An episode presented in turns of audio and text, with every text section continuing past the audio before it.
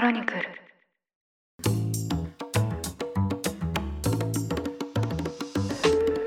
おはようございます。ニュースコネクトあなたと経済をつなぐ5分間。パーソナリティの野村貴文です。この番組は平日毎朝5分間でその日に知っておきたい世界のニュースを解説しています。土曜日はゲストの方を一人お招きしまして世界の今についてさらに詳しく深掘りしていきたいと思います。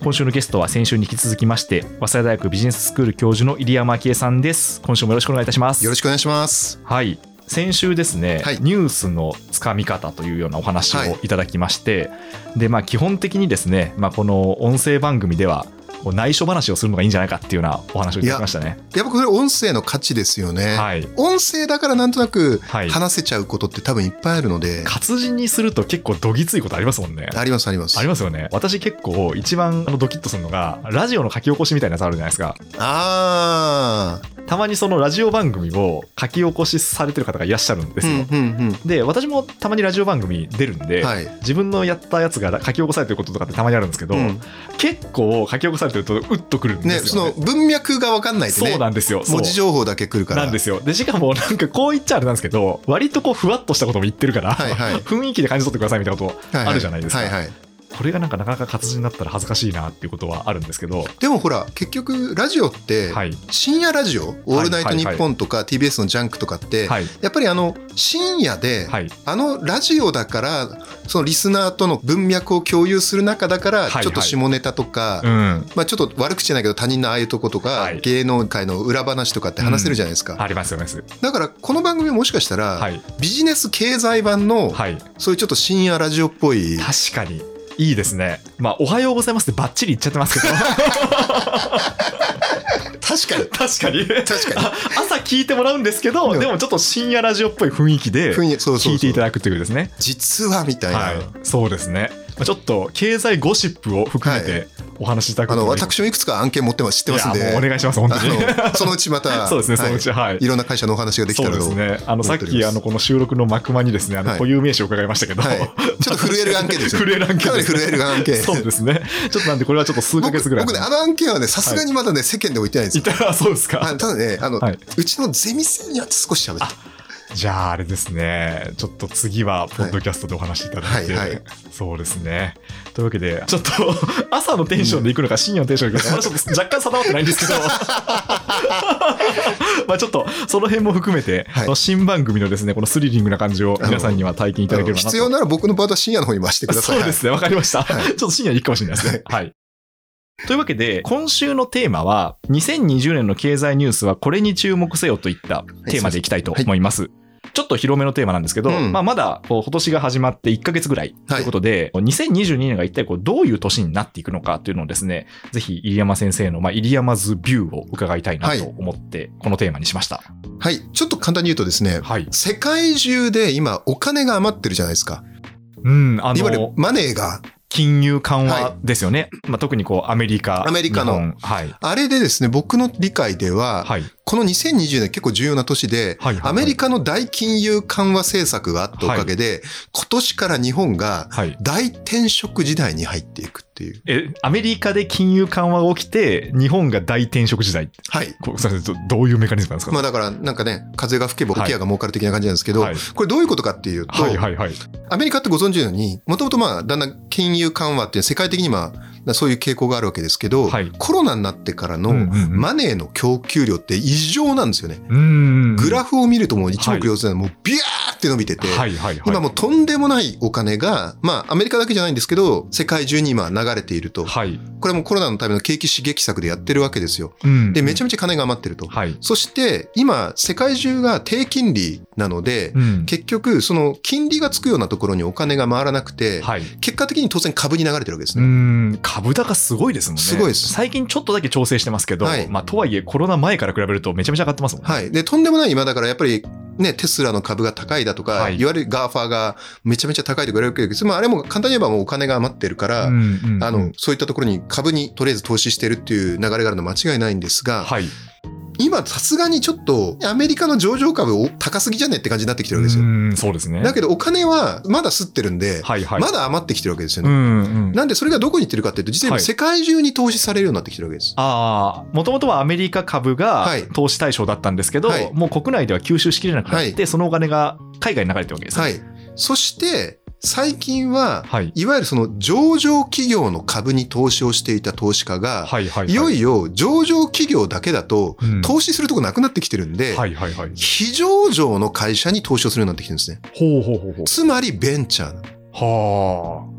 それはあれですか？そのベンチャーの経営者に機関投資家が接触して、投資入れさせてくれっていうようなことを動きとして起こしてるわけですか？そうですね。だから、あの、今、いわゆる、ベンチャー企業っていうのは、いわゆる非上場じゃないですか、第一はいはいはいまだ株が、株式公開してないんで。だけど最近ユニコーンとか、はい下手するとデカコーンって呼ばれて、うんうんうん上場してないのに時価総額が1兆円ついちゃうみたいな。はいはいはい。で、もちろんあれ期待値もあるんですけど、やっぱりそこにお金が入ってくるようになってきてるんですよね。んもともと。はい。ベンチャーが経営する側も、なんかこんなにお金投資してもらえるならもう上場しなくていいんじゃないかみたいな。んなんかまあ、そのくらいになってきてるわけです。はいでこれが結構アメリカとか世界中で起きてる流れだったんですけど、ここからポイントなんですが、はい。ついにこの金余りが背景ではい結構起きてきたこのオーバーバリエーションが。の流れの一端がちょっとだけ今日本にやってきたんです、ついに。ああ、そうなんですね。はい。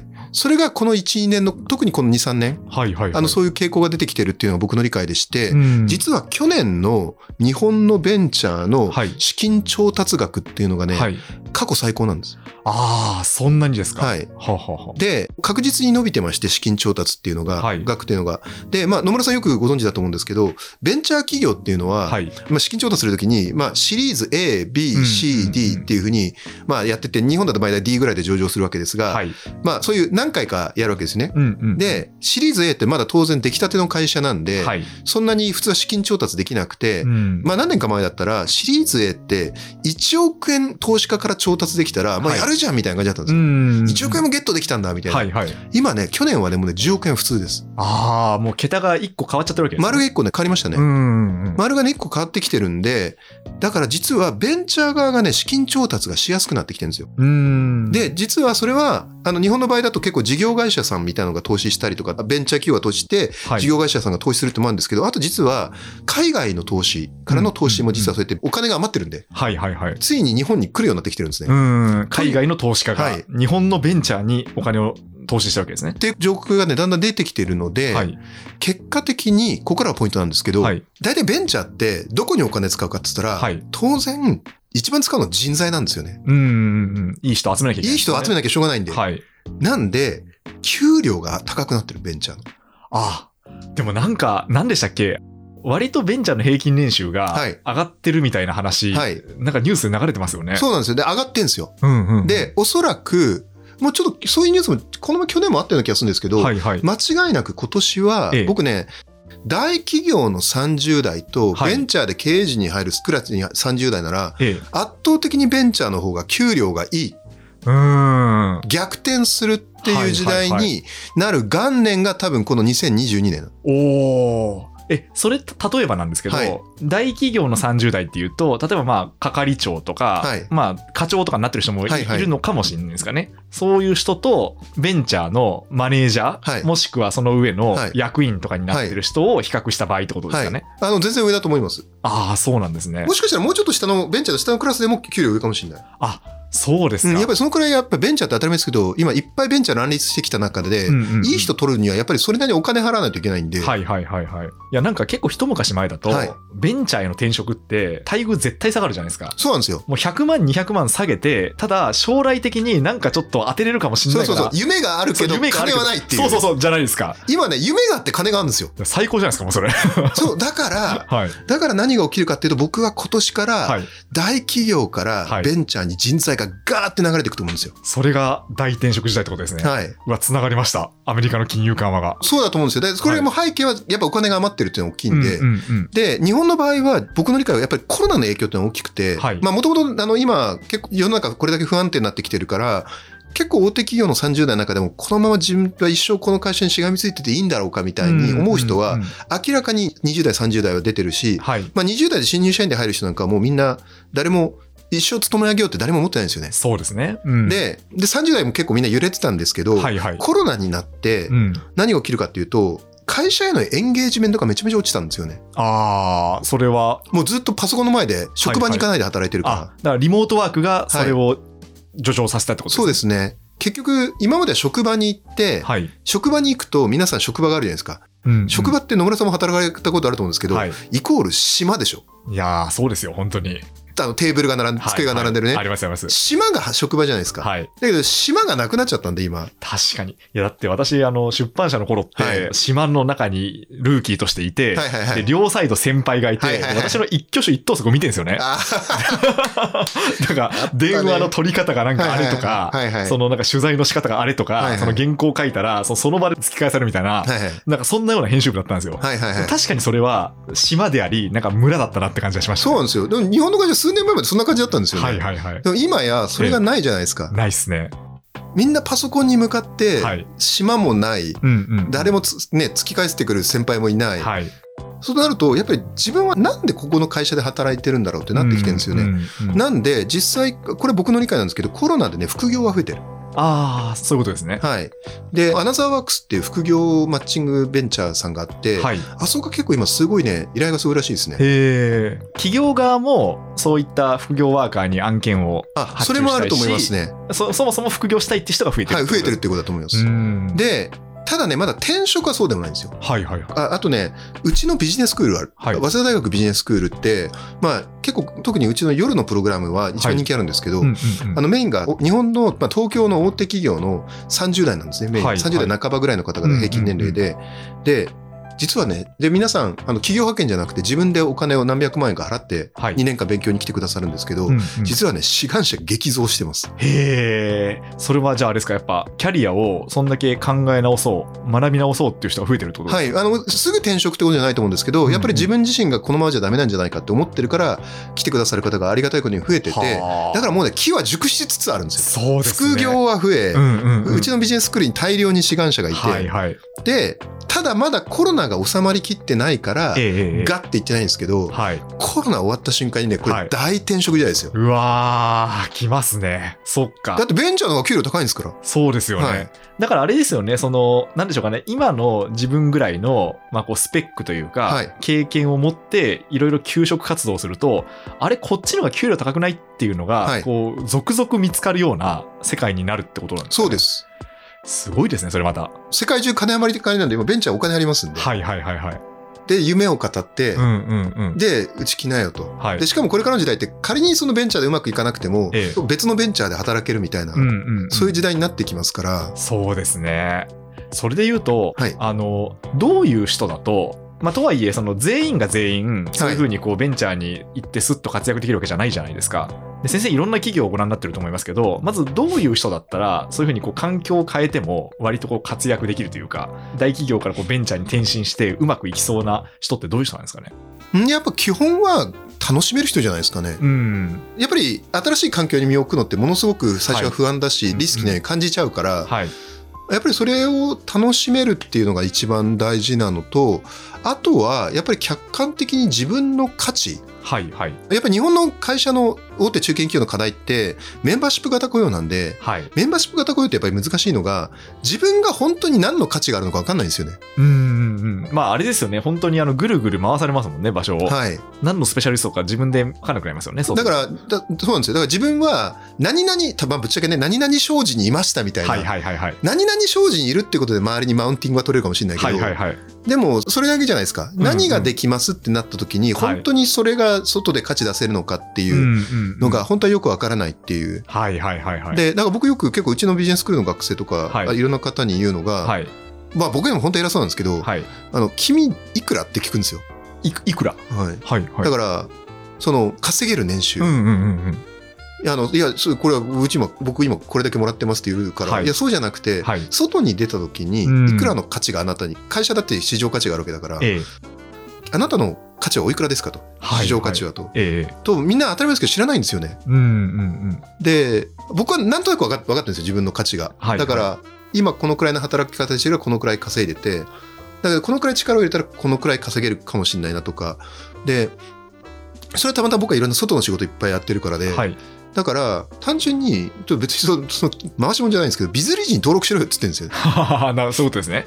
そのいわゆる市場価値をはいこう認識するためにビズリーチに登録した方がいいんそう、そじゃないかれとビズリージさん計算してくれるんで、はいはいはい。で、たらあ思ったよりなんか自分の価値高いんだって思ったら、うんうん。その会社から安く買われてるってことだから、はいはいはい。外に出て、ねうん力を発揮高い方に行けばいいわけだし、えええあ意外と僕外行くと価値ないのねっていう風になったら、やっぱり自分のバリューアップをしなきゃいけないってことですよね。え。ああ、そういうことですね。だから、客観的にそういうその外部のサイトではい自分の市場価値を測ってみて、思ったより自分の価値よりももらってんなと思ったら、はい。あれなんですか？やっぱその の、そこにいた方がいいってことなんですか？まあズバリそうですよね。そうですよね。甘やかしてもらってるってことですよ。そうですよね。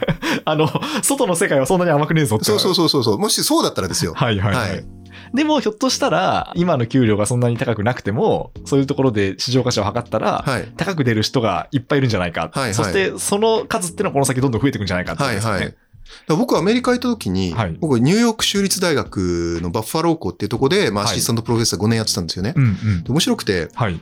あの、大学の先生なんですよ。はい。だけど、ニューヨーク州立大学なんで、一応州立大だからね、公立大でしょ？はい。でね、アメリカって州立大学って、全部じゃないんだけど、多くのお金が税金で入ってるじゃないですか。はい。僕だってニューヨーク州の税金をから多分僕のお給料は多少払われてるわけですよ。はい。なんで、お前らは準公務員だっていう感覚がある。うんはい。はい。準公務員である以上、はい。給料は全員晒しますよって話になってて。で、アメリカってね、州立大の先生の給料全員ね、ネットにさらされてるんですよ。ええ。え、もう全員見れる状態なんですか？見れますよ。なかなか恐ろしい世界ですねいや。僕、僕の給料見れるんですよ。あ、そうなんですか？で僕。当時見てましたから。あ、そうなんですね。秋江入山サラリー、ニューヨーク州立大バッファロー校って英語で打ってやると出るんですよ。え、い今で、今では？でも、あ残ってんじゃないですか？そうなんですね。出ますよ、出ますよ。すごい世界ですね。一応ね、言っとくと、あのこれ今僕のプライドのために言ってるんですけど、はいはい。一応ね、実勢はね、それより1.34倍よあぐらい余分にもらってるんですけど、それはなんかなボーナスみたいなのがあって。手当みたいなのがある。はいはいはいはい。だけど、まあ、とはいえ、それはさらされてるわけですよ。はい。ということは、世界中の僕の当時のその経営学の世界で競争したライバルとかはいはい同じ分野の人たちがいくらもらってるか全部わかる。すごいですね。究極のオープン社会ですね。そうなんですよ。だから自分の価値一発でわかるんですよ。そうですね。確かに。で、やっぱりね、あの、やっぱいい大学の人たちっていっぱいもらってるんですよね。とかね。あ、この人こんな有名なのにこれしかもらってないんだとか。はいはいはいはい。あの、やっぱりね、分野でも戦略論よりもね、ファイナンスの方がお金もらえたりするんですよ。ああ、じゃああれですね。これアカデミアを志す人にとっては、はい稼げる場所っていうのが、そうそうそうはっきり分かっちゃうもう一目瞭然なんですよ。そういうことですよね。すごいですねじゃ邪念の塊ですけど。でも、でもそこにいるから、大体もう自分はこの辺くらいだよね、みたいなええのがなんとなくわかるっていう。へえ。それってじゃあ逆に言うと、今の自分に高付加価値をつけていったら、給料が上がるなみたいなことも計算できるってことなんですか？できるでしょうね。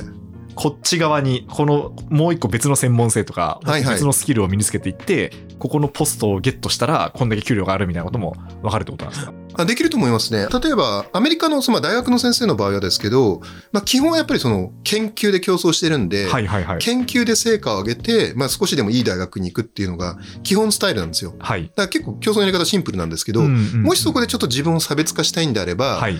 例えば研究だけだともう勝てないと。これ以上給料いかないと思うなら、教育の方に力を入れて、あはいはいはいはい。で、研究としては超一流になれないかもしれないけど、ええやっぱり今授業が上手い先生、それなりにビジネスクラウド重宝されるから、はい。そういう研究もできるけど、教育が上手い先生みたいにして重宝されるようになるとか、うん。あるいは逆に実業界とうまくコネクションを作るところに価値を出すとかっていうはい差別化は、ある程度はできると思いうますね。ーん、そういうことですね。はいそうかそうか。じゃあ本当に常にやっぱ市場にさらされてる、まあその緊張感で、まあでもある意味こう対策の打ち方っていうのもはっきりしてるってことですよね。あ、そうだと思います。そういうことですよねはい。はいいやー面白いですね。それと考えると、なんていうか、日本って給料を開示するなんて、もう結構もってのほかじゃないですか。あの、これまでの価値観だと。はいはいはい。でもそれでなんていうか、あの、もやもやしてる人は結構いると思うんですよね。どうやったら一体給料やっぱ人が上がるのか間の価値をはいある程度数字で測るって、はいもちろん辛い部分もあると思うんですけど、ええええ僕は結構大事なことだなと思ってて、はい。要するにドラゴンボールでいうスカウターじゃないですか。そうですね。戦闘力ですよ、本当に。戦闘力。だってみんなやっぱり湧き立つのって数値化されて、はいはいはいはい。あいつすげえみたいな、ええワンピースだって結局賞金額でしょ。そうですね。そうなんですよね。あいつ1億超えだぞみたいになると、やっぱり、はいはいおおみたいな。うんうん。で、別にそれでフェアでやってるからね、はいい、いじゃないっていう。だそうですねだってプロ野球だとかサッカーの世界みんなそうやってるわけですから。うんうんうん。選手の年俸ってことですね。はい。そっか。だから本当に大転職時代っていうのは、すなわち、やっぱこう自分の市場価値をきっちりこう測りましょうと。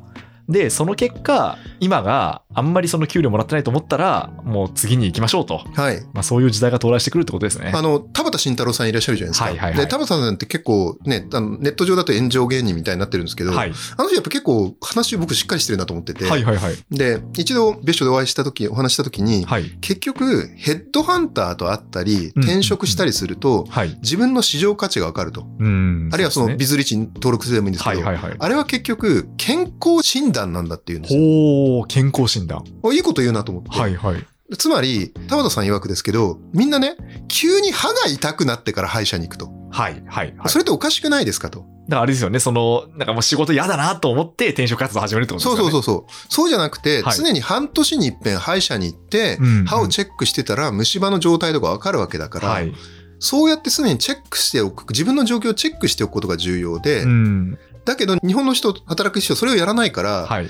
健康診断もやらない、歯も見ないで、うん。急に転職したいとか、上司と反りが合わなくなって、こはいの会社辞めてなはいはいはいるってなってから出ようとすると、あれ意外と給料安いみたいな。うん、うん、うん。だからもう平常時からはい自分の市場価値を本当もう健康診断のように測っておいて、あ、ちょっとなんかあんまり上がんないなと思ったら、その、それをこうじわじわと上げる努力をはいはい。平常時からやっとかなきゃいけないってことですかね。と思いますね。うん。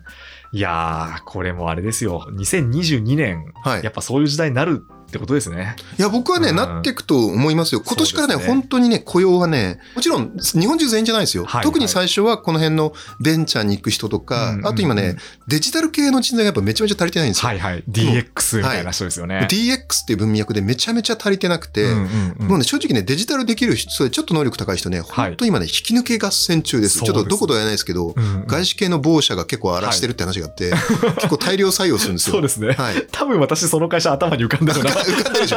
感じがしたあそこがね、かなり大量採用、別にいいんですよ。そうですね。あの、あのはいね、大量採用されるのはだ、あの、はいそれで戦力化されてるわけだから。そうですね。はい。なんだけど、それのおかげでね、いや今、給料上がってきてるんで、そうですね。はい。あの、多分私の知り合いも何人かそこに吸われていったな。あやっぱり吸われてきましたはい そうですね。そう、あそこはね、今ね、こうええ困るんですよね。僕も結構いろんなかかってる会社が抜かれるから、そそこに。こに行ってしまうっていうね。そうなんですよ。そうですよね。だから、あそこに勝つには今、世界中マネーが余ってきてるんで、はいはいはい。そのお金をうまく引っ張ってきて、うんうん。で、ちゃんとそういうところに貼っていきましょうっていうことですね。そうですね。はい。はい。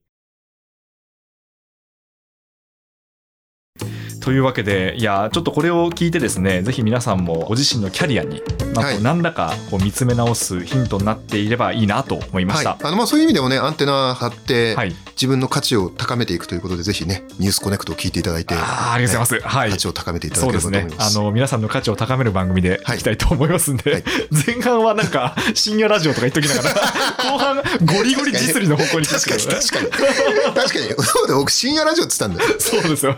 ゴリゴリ実利の？価値を高めろそうですね。はい。というわけで。すいません。いやいやはい。いやいやいや、というわけで、あの、入山先生、2週にわたりありがとうございました。ありがとうございました。ニュースコネクト、あなたと経済をつなぐ5分間。お相手は野村貴文でした。それでは良い週末をお過ごしください。